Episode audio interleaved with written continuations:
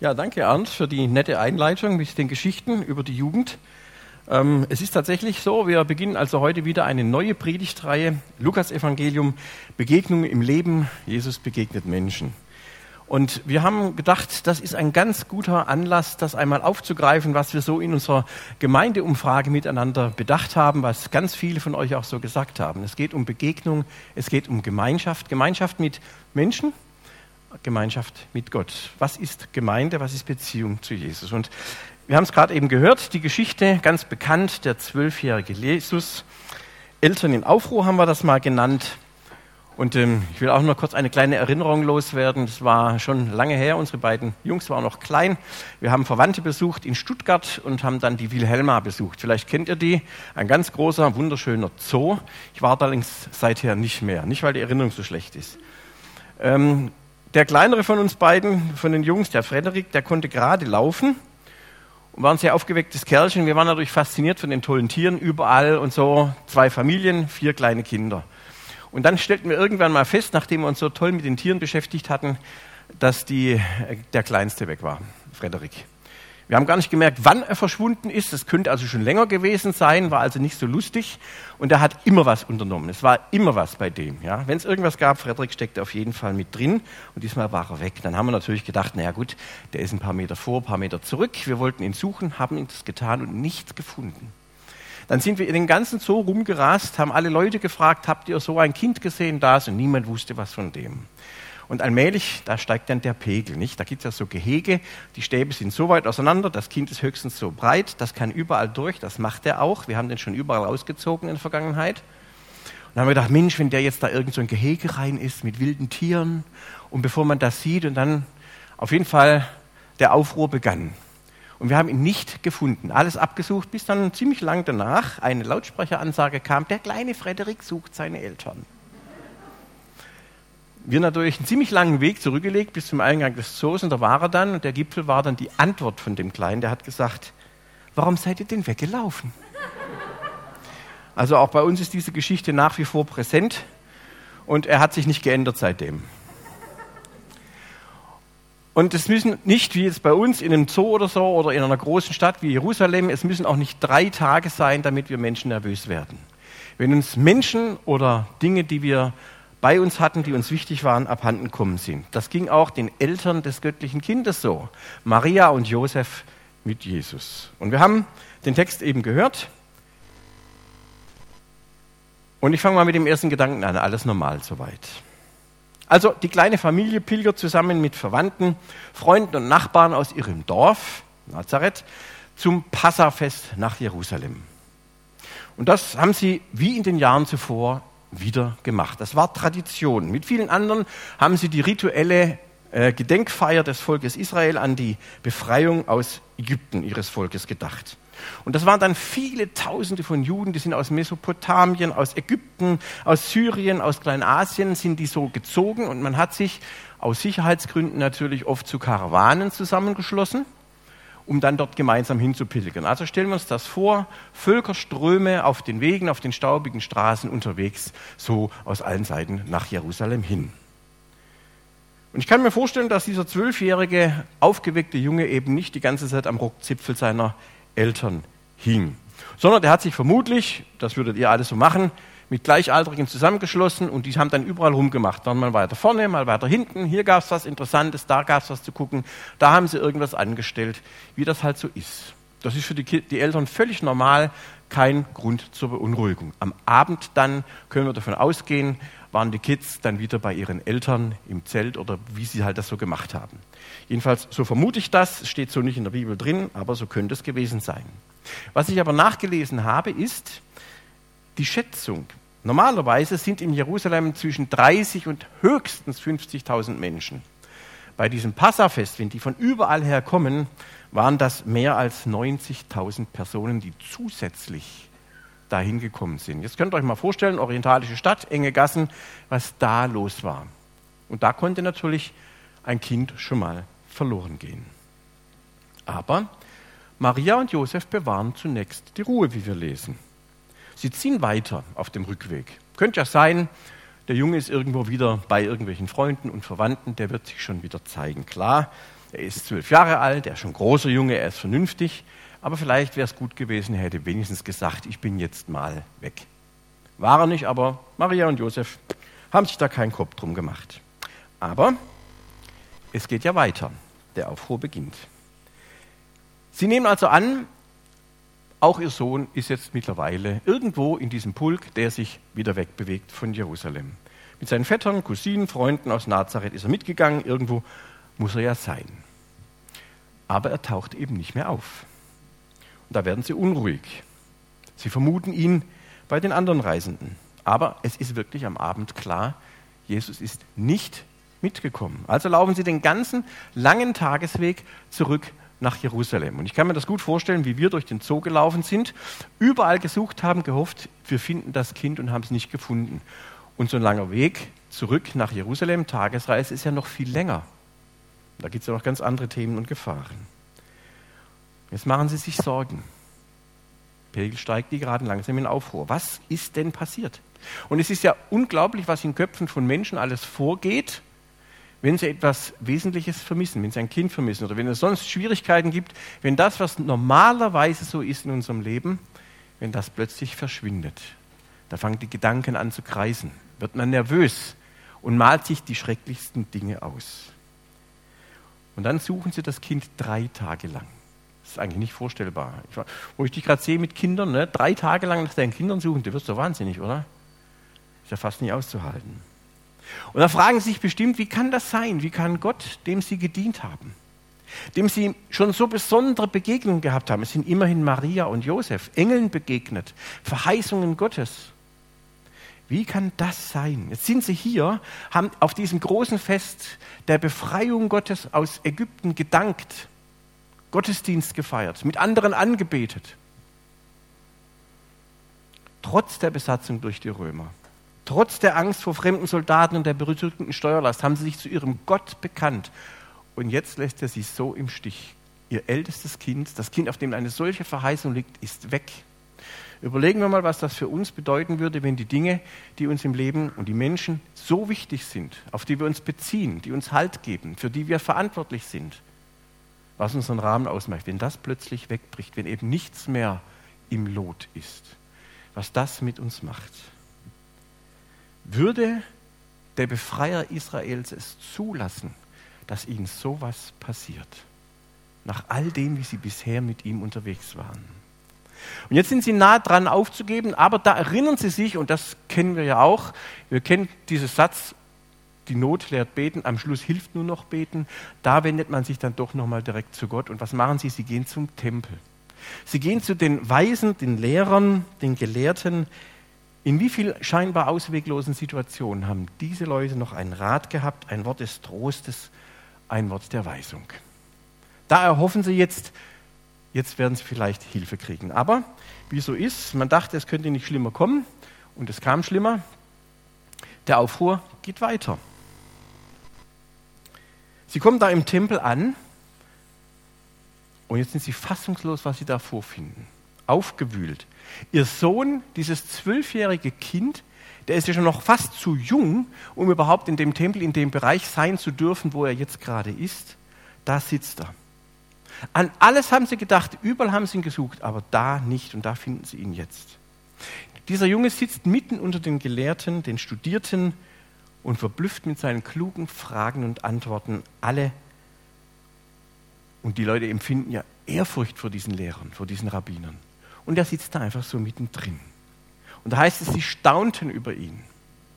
Nicht nur die Eltern, sondern auch diese Gelehrten. Man kann dieses Staunen auch übersetzen, sie gerieten völlig außer sich. Was ist das für ein Kind? Sie sind von Sinn. Aufruhr.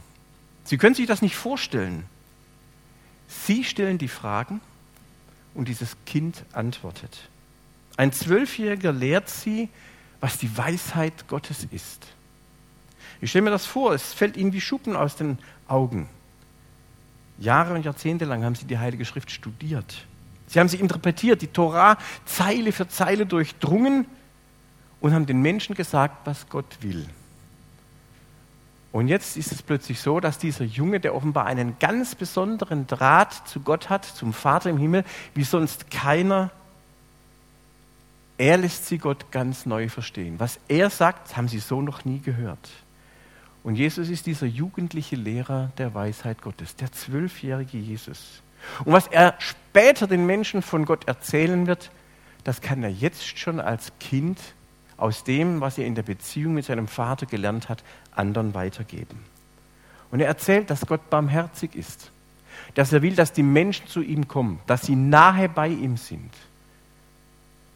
Und als es die aufgewühlte Maria ihren wiedergefundenen Ausreißer anspricht, klingt das allerdings weniger nach Stolz und Erleichterung. Ne? Stolz, was, was ich für ein Kind hat, schaut mal, der kann die anderen lernen. Oder endlich haben wir ihn wiedergefunden, sondern das klingt eher für mich nach Zorn und Kränkung. Sie sagt, Kind, warum hast du uns das angetan? Dein Vater und ich haben dich verzweifelt überall gesucht. Und da kommen wir jetzt zum entscheidenden Punkt dieser kurzen Erzählung. Ich habe ihn einfach mal überschrieben, Weisheit kontra Aufruhr. Und Jesus antwortet mit dieser Gegenfrage, warum habt ihr mich gesucht? Wusstet ihr nicht, dass ich im Haus meines Vaters sein muss? Und Jesus spricht nicht von seinem Elternhaus in Nazareth. Er spricht nicht von dem Haus, das er bei seinen Eltern da hatte, sondern er spricht von Gott. Er nennt Gott Vater. Nach der Bibel ist das hier das erste Mal, dass Jesus Gott als Vater bezeichnet in der Öffentlichkeit. Gott ist der Vater Jesu und er ist der Vater von allen Menschen. Und hier klingt jetzt die Weisheit durch, die Jesus bereits als Kind ausgezeichnet hat. Und es ist kein Wunder, dass die Eltern das nicht verstehen. Und auch später ist es so, dass seine Familie ihn noch häufig missversteht, wie viele andere Leute auch bis heute. Lukas schildert zum Beispiel im Kapitel 8 dann, wie seine Mutter, die Mutter von Jesus und seine Brüder draußen vor einem Haus warten, während er drinnen die Menschen lehrt. Sie wollen ihn sehen und sagen, er soll mal rauskommen, aber Jesus sagt ganz lakonisch, meine Mutter und Brüder sind alle, die das Wort Gottes hören und danach handeln. Also auch hier so eigentlich eine brüske Abweisung jetzt seiner Mutter. Jesus sagt, ich bin hier im Haus meines Vaters. Was heißt das für ihn? Er sagt, hier gehöre ich hin. Hier ist meine Heimat. Und hier ist mein wirklicher Vater, mein Zuhause. Und da, wo der ist, muss auch ich sein. Das ist mein Platz. Und wenn ich dort nicht bin, dann muss ich dahin. Und dieser Vater zeigt mir, wie ich leben kann. Mein vollkommenes Vorbild. Und ich will mich mit ihm identifizieren. Jesus sagt, hier laufen die Fäden der Geschichte zusammen. Und von hier aus werde ich auch meinen späteren Dienst machen, der zum Heil der Menschen führt. Dieser Gott hält, egal wie es drumherum aussieht, alles in seiner Hand. Und das ist die entscheidende Erkenntnis, die Jesus hier hat, die er weitergibt und die auch für uns heute gilt. Jesus ist im Haus des Vaters. Das ist der zentrale Ausgangspunkt für alles andere. Und das heißt außerdem, wie wir hier im Text sehen, für die außer ihm um ihn herum, Jesus sagt, ich kann mich nicht den Wünschen und Vorstellungen von euch Menschen anpassen. Auch wenn ihr Menschen seid, die zu meinem persönlichsten nahen Umfeld gehört, meine Blutsverwandten, meine Familie. Die wahre Familie für mich sind nicht die, mit denen ich direkt verwandt bin, sondern die, die sich entschieden haben, ihr Leben ganz dem Vater im Himmel anzuvertrauen. Das ist die wahre Familie, die Heimat. Und da gehöre ich hin. Das bedeutet Weisheit. Wir könnten heute sagen Gemeinschaft der Gläubigen. Was bedeutet das für uns? Wir sind hiermit ganz nah dran an dem Thema der letzten Predigten. Sehnsucht nach Gott. Sehnsucht nach Gott heißt, ganz nah da zu sein, wo Gott ist. Nicht da, wo unsere Interessen sind, unsere wichtigsten Dinge, die uns sonst am Leben halten. Unser Geld, unser Hof, unser Haus, das Auto vielleicht, die Kinder, die das Wichtigste im Leben sind, wenn sie dann aus dem Haus sind, und zwar nicht nur mal, weil sie kurz verloren gehen, sondern wirklich weiterziehen. Wie viele Eltern kommen damit ganz schwer klar, dass sie ihre Kinder so loslassen müssen? Wie viel macht uns das aus, wenn Dinge aus unserem Leben, die wir gewohnt sind, die uns Halt geben, sich ändern? Und das ist normal. Jesus sagt, wenn ich dort bin, wo der Vater ist, dann habe ich genau das Zentrum meines Lebens. Und unsere Sehnsucht, die wir nach Gott haben, bedeutet, sind wir da, wo der Vater ist? Gibt es hier eine lebendige Beziehung? Schöpfe ich hier mein Glauben, meine Hoffnung? Bin ich wirklich nicht so sehr abhängig von dem, was um mich herum passiert, sondern abhängig davon, dass diese Beziehung lebt. Wir Menschen, ob wir Eltern sind oder nicht, gebildet sind oder nicht, das ist völlig egal. Wir geraten sehr schnell in Aufruhr, wenn alles nicht so weit normal ist. Normal nach unseren Vorstellungen. Wie schnell entwickeln wir Ängste in die verschiedensten Richtungen, manchmal bis hin zu ganz bizarren Verschwörungstheorien. Diesen schrecklichen Krieg hätte es nicht gebraucht. Die Pandemie, die weltweite, hat bereits nach dem aktuellen Bericht der Weltgesundheitsorganisation für eine Zunahme der Angststörungen und Depressionen weltweit um mehr als 25 Prozent gesorgt. Was würde es bedeuten, auch gerade für uns, die wir auch sagen, der Vater im Himmel, auf den konzentrieren wir uns. Wenn wir sagen würden, da laufen die Fäden wirklich zusammen. Und die Gemeinschaft mit diesem Vater ist wichtiger als die Blutsverwandtschaft, ist wichtiger als mein Beruf, ist wichtiger als meine Ehe, ist wichtiger als alles andere. Zu Haus beim Vater zu sein. Und das ist die Weisheit, die wir brauchen. Immer wieder neu. Das ist die Weisheit, die die Welt braucht und ja gar nicht wissen will. Denn wenn wir in dieser Heilsordnung leben, die Gott uns gegeben hat, da gibt es so ein ethisch-moralisches Bezugssystem. Wie soll ich denn leben? Worauf kann ich hoffen? Wie kann ich handeln? Aus einer Beziehung zum lebendigen Gott heraus heißt das ja gerade nicht, dass man sich in eine fromme Scheinwelt zurückzieht, sondern wie wir an Jesus selbst sehen, er ist gerade jetzt von da aus dann, wir haben die über die nächsten Jahre hören wir ja nichts, aber geht er hinaus in diese Welt, weil er sagt, hier bin ich zu Hause, hier habe ich Geborgenheit, das ist meine Heimat, aber ich habe einen Auftrag und kann von da aus dann handeln. Und was für Jesus gilt, gilt auch für uns als Nachfolger. Ich bin das von Gott geliebte Kind. Du bist das von Gott geliebte Kind. Das haben wir gerade eben gesungen. Wo ich auch stehe, du bist schon da. Wer ich auch immer bin, Gott ist da und will sagen, ich bin dein Zuhause. Ich bin dein Anknüpfungspunkt. Lass nichts zwischen dich und mich kommen. Ich bin das geliebte und auserwählte Gotteskind. Und ich liebe dann diesen Vater wie meinen Nächsten und wie mich selbst. Und sogar der Feind wird in diese Liebe mit einbezogen. Was das bedeutet für diese Welt, das können wir in der Geschichte sehen was sich alles durch diese Vaterliebe und Feindesliebe an Positiven für Gesellschaft und für Menschen entwickelt hat. Trotz allem, was wir an Defiziten und schrecklichen Ereignissen sehen. Hier ist das Zentrum der Geschichte. Und gerade weil Jesus beim Vater zu Hause war, sucht er jetzt die Begegnung mit den anderen Menschen, die Berührung. Und er geht speziell zu denen am Rande. Er geht zu denen, die ausgestoßen sind. Er geht zu denen, die arm und krank sind. Er geht zu den Menschen, die auf der Flucht sind, die nirgendwo willkommen sind. Er geht zu Sündern, zu Prostituierten.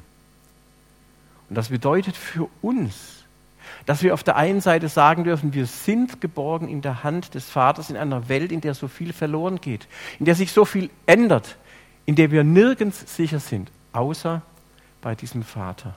Aber eben nicht als eine Zuflucht, wo wir die Welt fliehen wo wir sagen, wir ziehen uns zurück in ein frommes Nest und lassen alles draußen vor, sondern um von dieser Basis aus dann den Auftrag Gottes für uns wahrzunehmen, ich bin das geliebte Kind.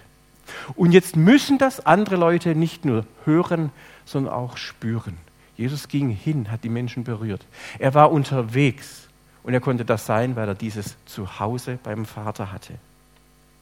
Jesus lädt Menschen an seinen Tisch ein. Und das ist eine Gemeinschaftskultur, eine Willkommenskultur, in die sind wir als Nachfolger unbedingt eingeladen. Das bedeutet auch für uns als Gemeinde, dass wir das wahrnehmen. Jeder von euch ist Gottes geliebtes Kind.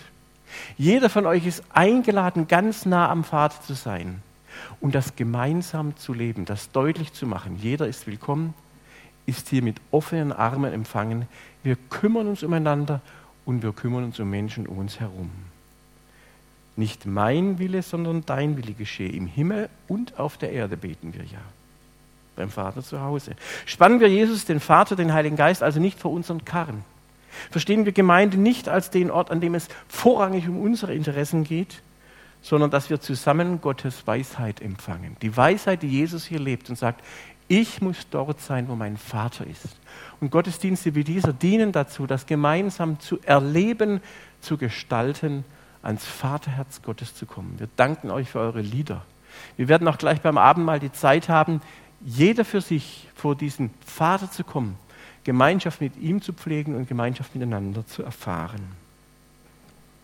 Wenn wir uns der Weisheit Gottes öffnen, bedeutet das Versöhnung statt Streit. Bedeutet das Friede, wie du vorhin schon gesagt hast, statt Krieg. Heil statt Unheil. Und das fängt bei uns selbst an, die wir das als kleine Lichtlein in diese Welt tragen können. Ich schließe mit dem Gedanken, Fortsetzung folgt. Jesus kehrt also mit seinen Eltern nach Hause zurück. Und was dann in den folgenden 18 Jahren bis zu seinem endgültigen Aufbruch geschieht, wissen wir nicht. Steht nichts in der Bibel. Wir sind hier wirklich an einer Scharnierstelle von dem ganz kleinen Kind, Geburtsgeschichte und dann, was später kommt. Jesus wächst heran, er wird weiser, lernt immer mehr im Hause seines Vaters zu sein. Und auch er muss das immer wieder erneuern. Denken wir an die Geschichte im Garten Gethsemane, wo er das nochmal ganz bewusst für sich notwendig vollzieht. Nicht mein, sondern dein Wille geschehe. Ich will da sein, wo du bist und wo du mich haben willst. Und aus dieser Geborgenheit heraus geht er dann nach Golgatha. Das bedeutet das im Vaterhause sein. Die Weisheit Gottes, die dann in ihm und durch ihn lebt, wird Maria an verschiedenen anderen Stellen auch noch erleben, obwohl sie ja hier, sie sagt, sie bewahrt alle diese Worte in ihrem Herzen, verstanden hat sie es nicht, aber sie lebt darin. Und ich wünsche uns, dass wir diese Weisheit Gottes, diese enge Beziehung, dieses immer wieder hinzugehen ans Vaterherz Gottes für uns erleben und neu wahr machen, wo wir feststellen, es fehlt mir. Jeder für sich und wir miteinander. Fortsetzung folgt. Am nächsten Sonntag werden wir ein nächstes Thema hören, Mann mit einer Mission. Ich bin gespannt. Gottes Segen euch. Lasst uns zusammen singen. Amen.